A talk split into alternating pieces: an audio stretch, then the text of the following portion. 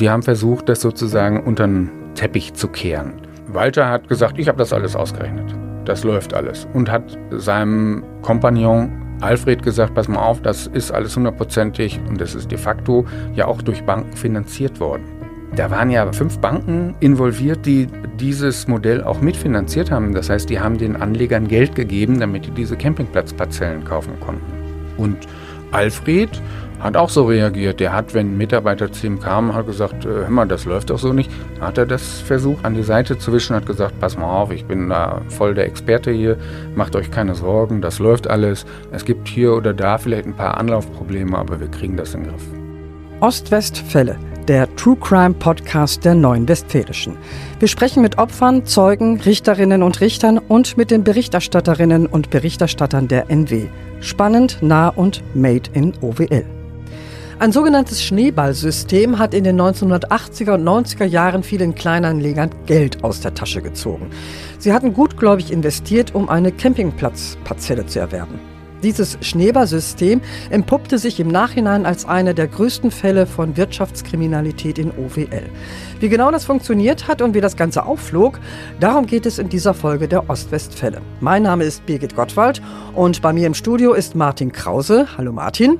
Hallo Birgit. Martin, du bist Redakteur bei der Neuen Westfälischen und hast damals über den Fall berichtet. Um welche Campingplätze ging es da? Wo sollten die Parzellen verkauft werden?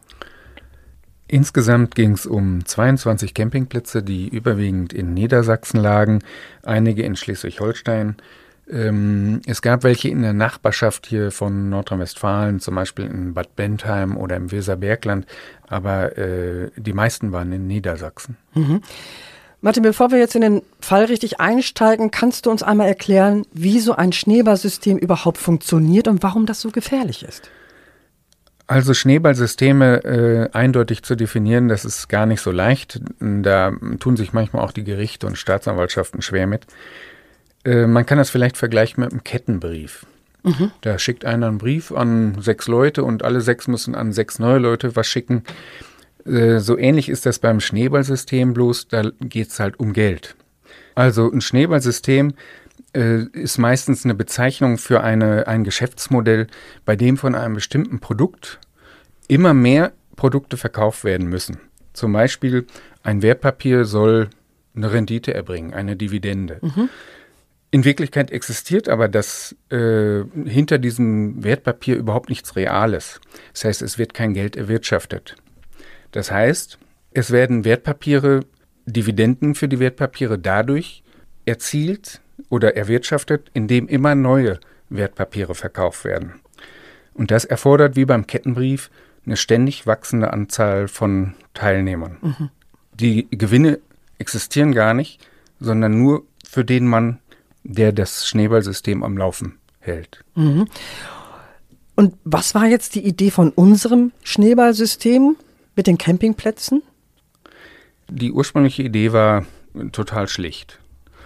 Walter, wir nennen den Walter mal, den Schöpfer dieser Idee, der hat Campingplätze, die zur Verfügung standen, die billig zu haben waren, weil sie nicht so gut liefen, aufgekauft, zum Teil bei Versteigerungen hat die in viele kleine Parzellen zerteilt und hat sich gedacht, ich verkaufe die zu schönen Preisen an äh, Leute, die gerne einen festen Stellplatz haben wollen. Mhm. Dann, um den Leuten das schmackhaft zu machen, hat er gesagt, pass mal auf, ihr gebt mir einen bestimmten Betrag, 20.000 Mark war damals, war noch D-Mark-Zeit, ihr gebt mir 20.000 Mark und ähm, ich pachte diese Parzelle von euch zurück und vermiete die an Camper. Mhm. Und die Erträge, die ich dabei erwirtschafte, die äh, nutze ich dafür, um euch so viel Geld für die Pacht zu geben, dass ihr davon den Kredit bezahlen könnt, ah. um das Geld aufzunehmen. Es gibt zwei Hauptverdächtige in diesem Fall, auf die werden wir später nochmal genauer eingehen. Ähm, aber zunächst nochmal die Frage, wie sollte diese Idee jetzt dieses Anlagesystems umgesetzt werden? Wie sollten die Parzellen veräußert werden? Naja, also vor der Veräußerung war ja erstmal, wir gucken uns diesen Campingplatz an. Und da äh, gab es dann in aller Regel schon sanitäre Anlagen, Toiletten, Duschen, äh, eine Kneipe, wo man was essen und trinken konnte. Ähm, diese Campingplätze wurden dann in möglichst viele Parzellen zerlegt und diese Parzellen mussten natürlich verkauft werden. Und Walter hat festgestellt, der war jetzt nicht mehr ganz jung, er war über 50 Jahre, hat also im Laufe seines äh, langen äh, Lebens als Anlageberater festgestellt, dass er kein Verkäufertyp ist.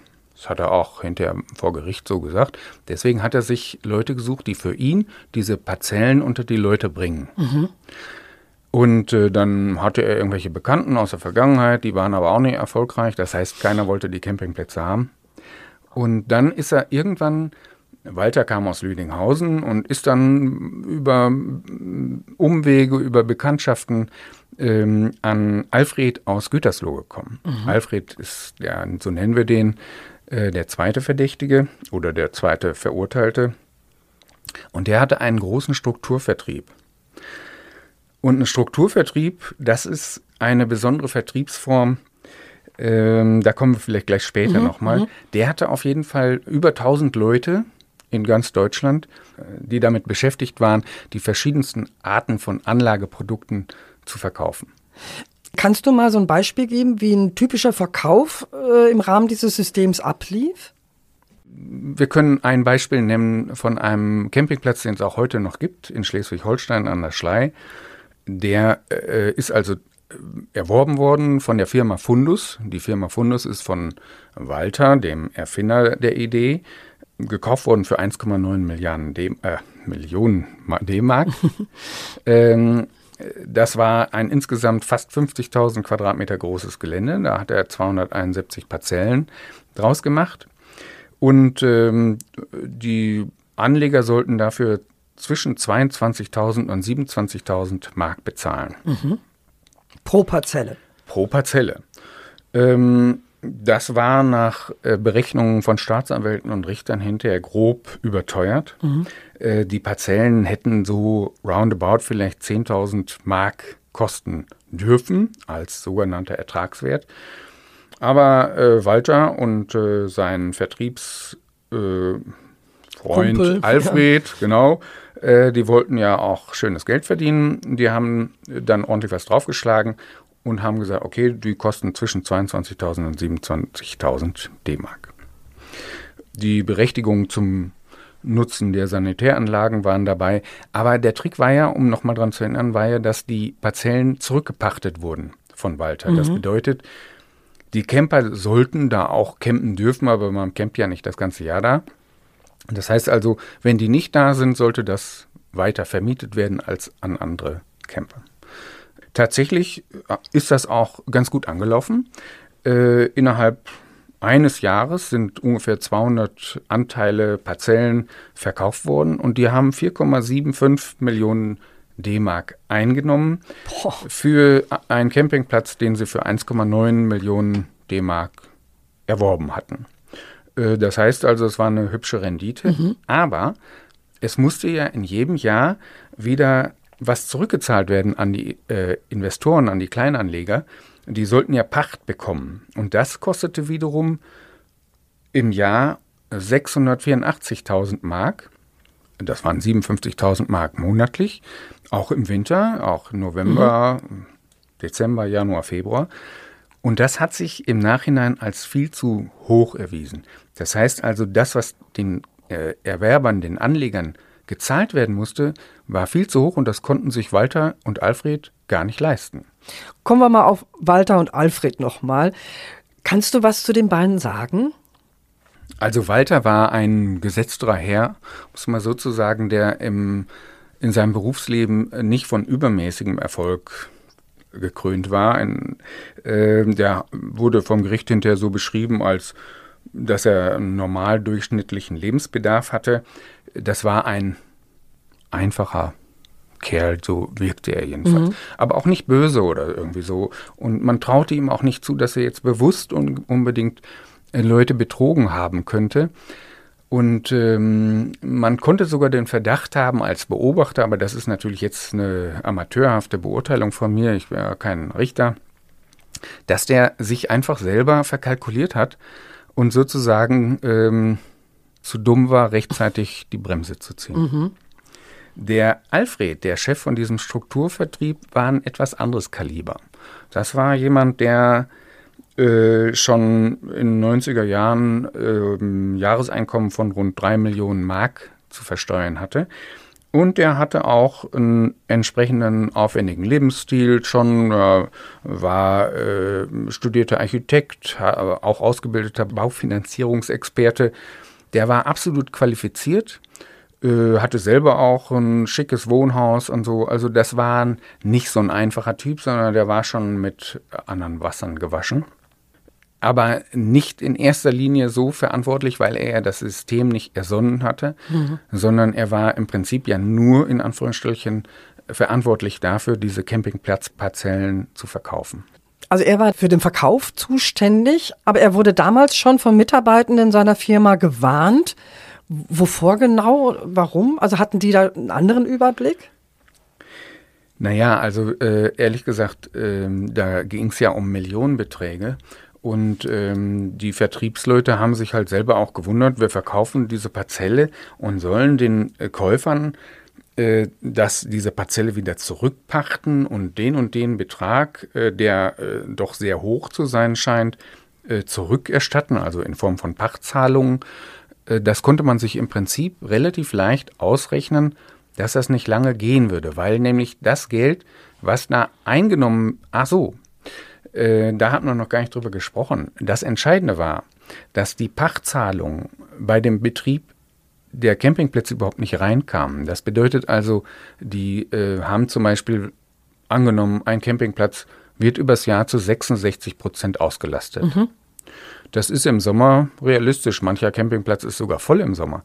Aber im November oder im Februar ist da kein Mensch. Das bedeutet, äh, die sind von völlig unrealistischen Zahlen ausgegangen. Mhm. Das hat sich unser Walter einfach so ausgedacht, aus dem Finger gesogen. Und der hat auch tatsächlich im Laufe der Jahre, der hat ja 22 Campingplätze insgesamt erworben und parzelliert, der hat sich auch keinen Überblick verschafft über die Einnahmesituation. Mhm. Das heißt, er wusste gar nicht, wie viel Geld kann ich effektiv einnehmen auf diesem Campingplatz. Ja, es hört sich ein bisschen schrill an. Also ganz im Ernst, also ein bisschen blauäugig. Genau, das war mein persönlicher Eindruck auch, dass die im Prinzip, vor allen Dingen Walter, äh, sich gar nicht so richtig klar gemacht haben, was sie da eigentlich für ein Geschäftsmodell hatten. Ähm, dann wäre er am Ende also nicht für Betrug verurteilt worden, sondern für Dummheit und Unbelehrbarkeit. Aber das vielleicht äh, ist natürlich eine unjuristische Betrachtungsweise. Fest steht auf jeden Fall, die haben viel Geld eingenommen mit der Parzellierung und dem Verkauf dieser Campingplatzparzellen, aber haben noch viel mehr Geld ausgegeben, um den Erwerbern hinterher die Pacht zu bezahlen. Ja, ja. Genau. Mhm. Mhm. Ähm, und so ist dieses ganze System halt relativ schnell marode geworden. Mhm. Also dieser Alfred, was hat er denn, denn seinen Mitarbeitenden gesagt? Also wenn die gesagt haben, hallo, irgendwie das, das kann nicht funktionieren, wie hat er die beruhigt? Ähm, eine Sache noch zu den Campingplätzen selber. Die Campingplätze selber waren jetzt auch nicht das Gelbe vom Ei. Mhm. Äh, da war zum Beispiel einer der ersten Campingplätze, der unter die Leute gebracht wurde, war ein Campingplatz in Bad Bentheim. Das ist hier nah an, äh, an der Grenze, an genau. der mhm. niedersächsischen Grenze im Emsland, da wo das anfängt. Äh, da wurde zu diesem Campingplatz auch gezählt eine sogenannte Erweiterungsfläche. Diese Erweiterungsfläche war, sagen wir mal, eine bessere Kuhweide. Mhm. Das war gar kein Campingplatz. Und ähm, das heißt also, diese Campingplätze hatte auch keiner richtig inspiziert. Aber Logo ist, dass diese Campingplätze, wenn da eine Weide ist und es gab auch Campingplätze, die hatten gar keinen Betrieb mehr. Die wurden parzelliert und sollten angeblich Geld erwirtschaften. Das bedeutet, äh, die Campingplätze als solche funktionierten schon nicht. Und das kriegte man natürlich relativ schnell mit, wenn die Rückflüsse vom Betrieb dieser Campingplätze nicht funktionierten, dann haben die Leute das auch mitgekriegt und die im Vertrieb tätigen Leute, vielleicht ist auch mal einer hingefahren und hat geguckt, oh Gott, oh Gott, und hat gesagt, ja, aber die Sanitäranlagen sind ja ganz schimmelig, da muss was investiert werden. Da musste teilweise auch investiert werden, aber es war relativ schnell dann nicht mehr genügend Geld da, um zu investieren. Das heißt also, die Campingplätze taugten nichts. Jedenfalls hatten sie nicht den Wert, der angenommen wurde. Und äh, die die Vertriebsleute, die ja alle, gut, da waren natürlich auch Studenten sind dabei oder Leute, die keine Qualifikation haben, aber da werden auch welche dabei gewesen sein, die sich auskannten mit dem Verkauf von Immobilien oder Vermögensprodukten. Und denen wird dann, wenn die nachgerechnet haben, aufgefallen äh, sein, das läuft so nicht, die Campingplätze taugen nichts, die erwarteten Einnahmen sind zu hoch angesetzt, die Pachtzahlungen, die an die Investoren gehen, sind auch zu hoch. Das heißt, das ganze Ding läuft vor die Wand und das haben die ihrem Chef natürlich gesagt. Blauäugigkeit, ja, schlechte Geschäftsleute. Also da kommt so einiges zusammen, marode Campingplätze, wo das überhaupt nicht funktionieren konnte. Was haben denn die beiden Hauptbeschuldigten zu dem Ganzen gesagt?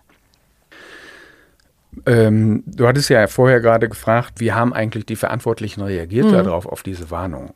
Und die haben versucht, das sozusagen unter den äh, Teppich zu kehren. Das heißt also, äh, Walter hat gesagt, ich habe das alles ausgerechnet.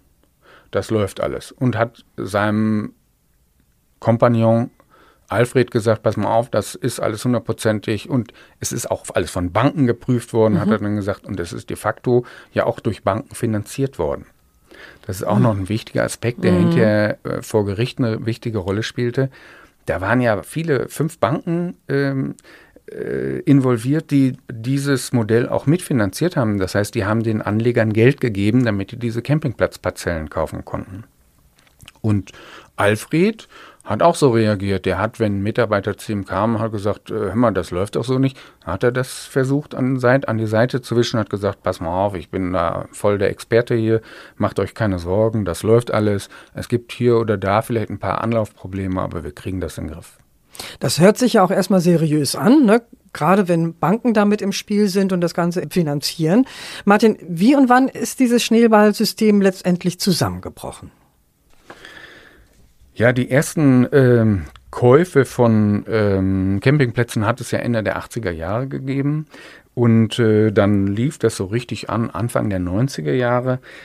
Äh, und das hat eine Weile, hat das funktioniert, weil kaum war der eine Campingplatz im Markt und dann wurden ja die Pachtzahlungen fällig, dann haben die den nächsten Campingplatz erworben und für die Einnahmen, die sie da hatten, die haben sie dann benutzt, um die Pachtzahlungen für die ersten Campingplätze mhm. zu bezahlen. Das ist dann an der Stelle ein ausgebildetes Schneeballsystem gewesen. Ich verkaufe etwas, um damit Verpflichtungen aus vorangegangenen Geschäften zu ähm, bedienen. Mhm. Und äh, das hat dann im Laufe der Jahre, so Mitte der 90er, ich, Anfang der 93 oder so, fing mhm. das an, dass das Geld knapp wurde. Dann gab es auch kein Geld mehr für Reparaturen von Klos oder irgendwie sowas also die ersten Verkaufs ersten Stopp von Verkaufsbemühungen hat schon 93 gegeben, dann haben die sich noch ein bisschen über die Runden gequält und äh, 1994 war dann Schicht. Und, und, wie? Wie war dann Schicht? Also wie, wie muss ich mir das vorstellen? Haben die einfach jetzt irgendwie den, den, den Stift fallen lassen und haben gesagt, nö, wir machen jetzt nicht mehr weiter? Naja, also die, äh, die Anleger warteten ja jeden Monat auf äh, die, ihre Pachtzahlung. Mhm. Ne? Die hatten ja und äh, im August 94 äh, hat die Firma Fundus, die von Walter gegründet war, äh, die Zahlungen einfach eingestellt, weil kein Geld mehr da war. Fertig.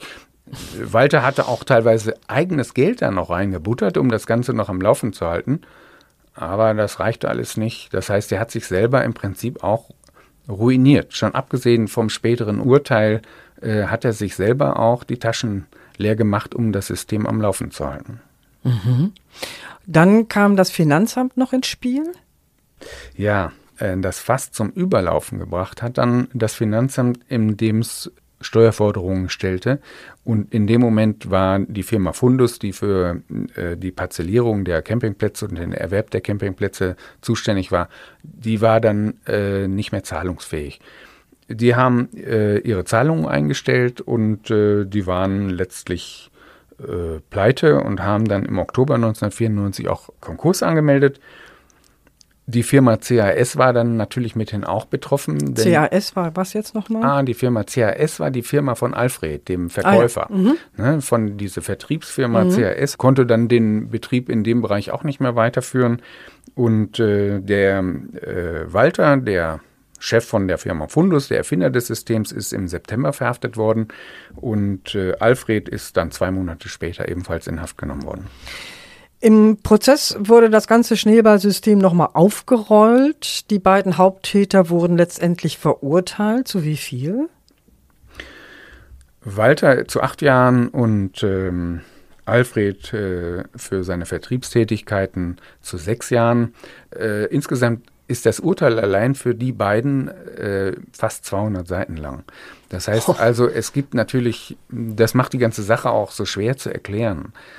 Es gab zahlreiche Überlegungen, die das Gericht angestellt hat, die die beiden entlasteten und etliche andere Überlegungen, die die beiden zusätzlich belasteten. Ne?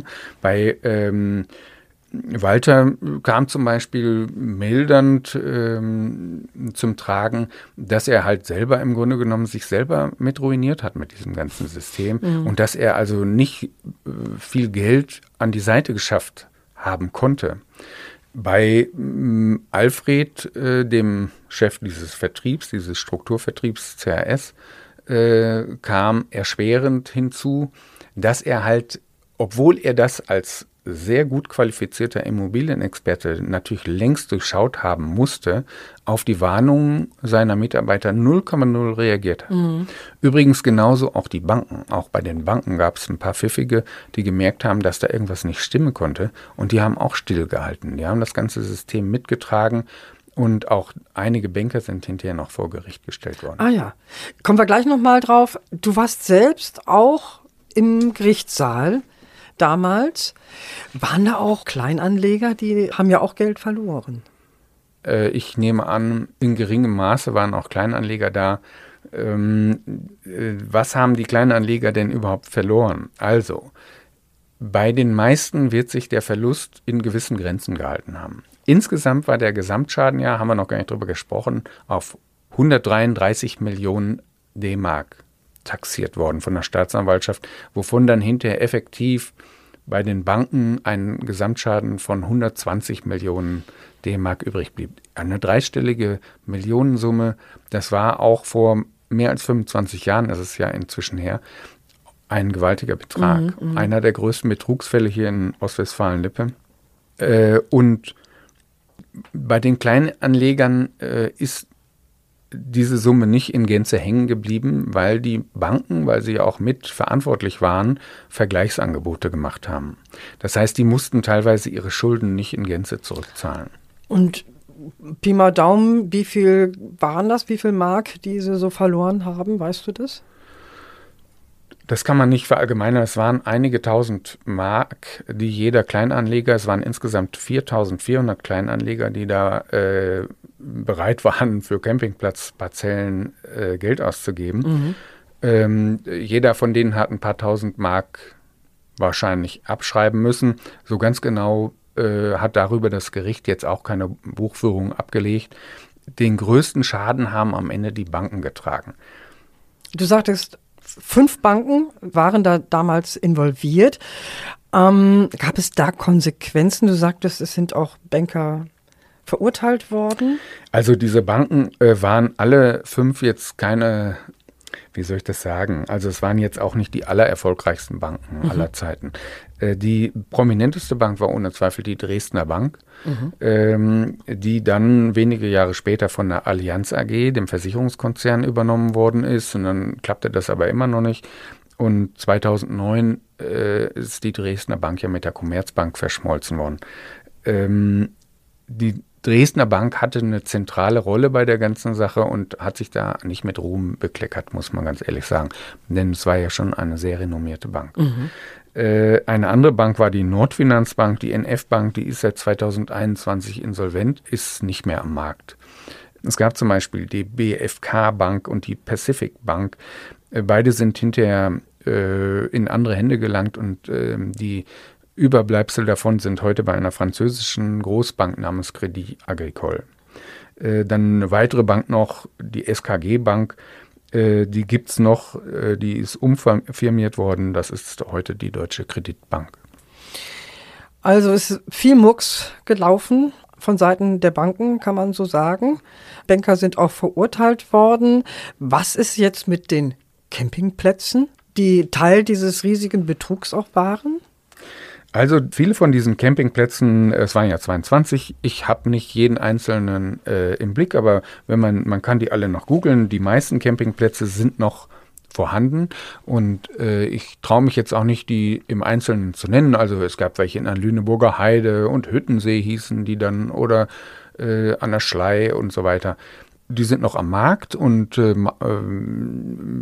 die, das waren ja im Prinzip auch äh, nette Gegenden, schöne Landschaften, in denen die standen, mhm. äh, so dass man den heutigen Campingplatzwirten vielleicht nicht unbedingt Schwierigkeiten dadurch bereiten sollte, dass man die Verwicklung in irgendwelche Skandale jetzt hier äh, so im Einzelnen aufzählen muss. Weil sie auch wirklich nichts damit zu tun hatten. Weil sie im Grunde genommen gar nichts damit zu tun hatten, sondern sie waren, letztlich waren auch die Campingplätze und auch die Gemeinden, in denen die lagen, ja ein bisschen auch Mitopfer mhm. von schlechter Führung und äh, von ähm, dämlichen Geschäften. Ein Schneeballsystem, das nur Verlierer hervorbrachte. Die vielen Kleinanleger, denen das Geld aus der Tasche gezogen wurde, Banken, die um Millionen gebracht wurden und zu guter Letzt die Betrüger selbst. Sie verloren ihr privates Vermögen, ihre beruflichen Perspektiven und ihre Freiheit. Das war das Ende eines der größten Fälle von Wirtschaftskriminalität in OWL, ja in ganz Nordrhein-Westfalen. Und das war's für heute mit dem True Crime Podcast der Neuen Westfälischen. Redaktion hatte Annalena Hinder. Zu Gast war der NW-Redakteur Martin Krause. Vielen Dank, dass du dir die Zeit genommen hast. Ja, danke an dir auch. Weitere packende Kriminalfälle aus unserer Region auch jederzeit auf nw.de und in der NW Plus App in der Serie OWL Crime. Wir freuen uns über Fragen, Anregungen und Kritik zu diesem Podcast und natürlich über Wünsche, welche Ostwestfälle wir demnächst für euch besprechen sollen. Schreibt uns eine E-Mail an podcasts.nw.de. Mein Name ist Birgit Gottwald. Bis bald.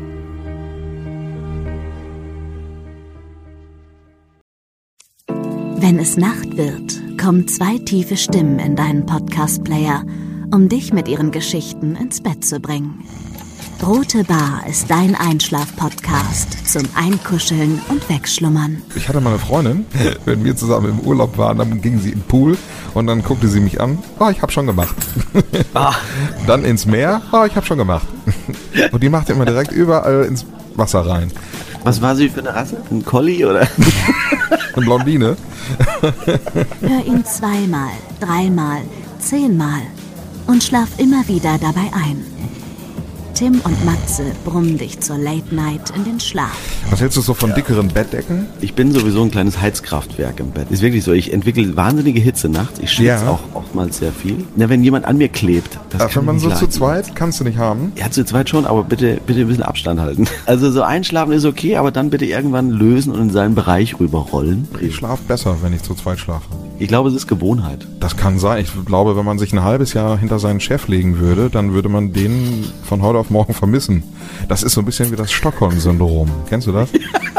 Wenn der Entführer ja, von einem lässt, dann vermisst man den. Schöne Träume mit Rote Bar Podcast, dem entspanntesten Podcast in Deutschland.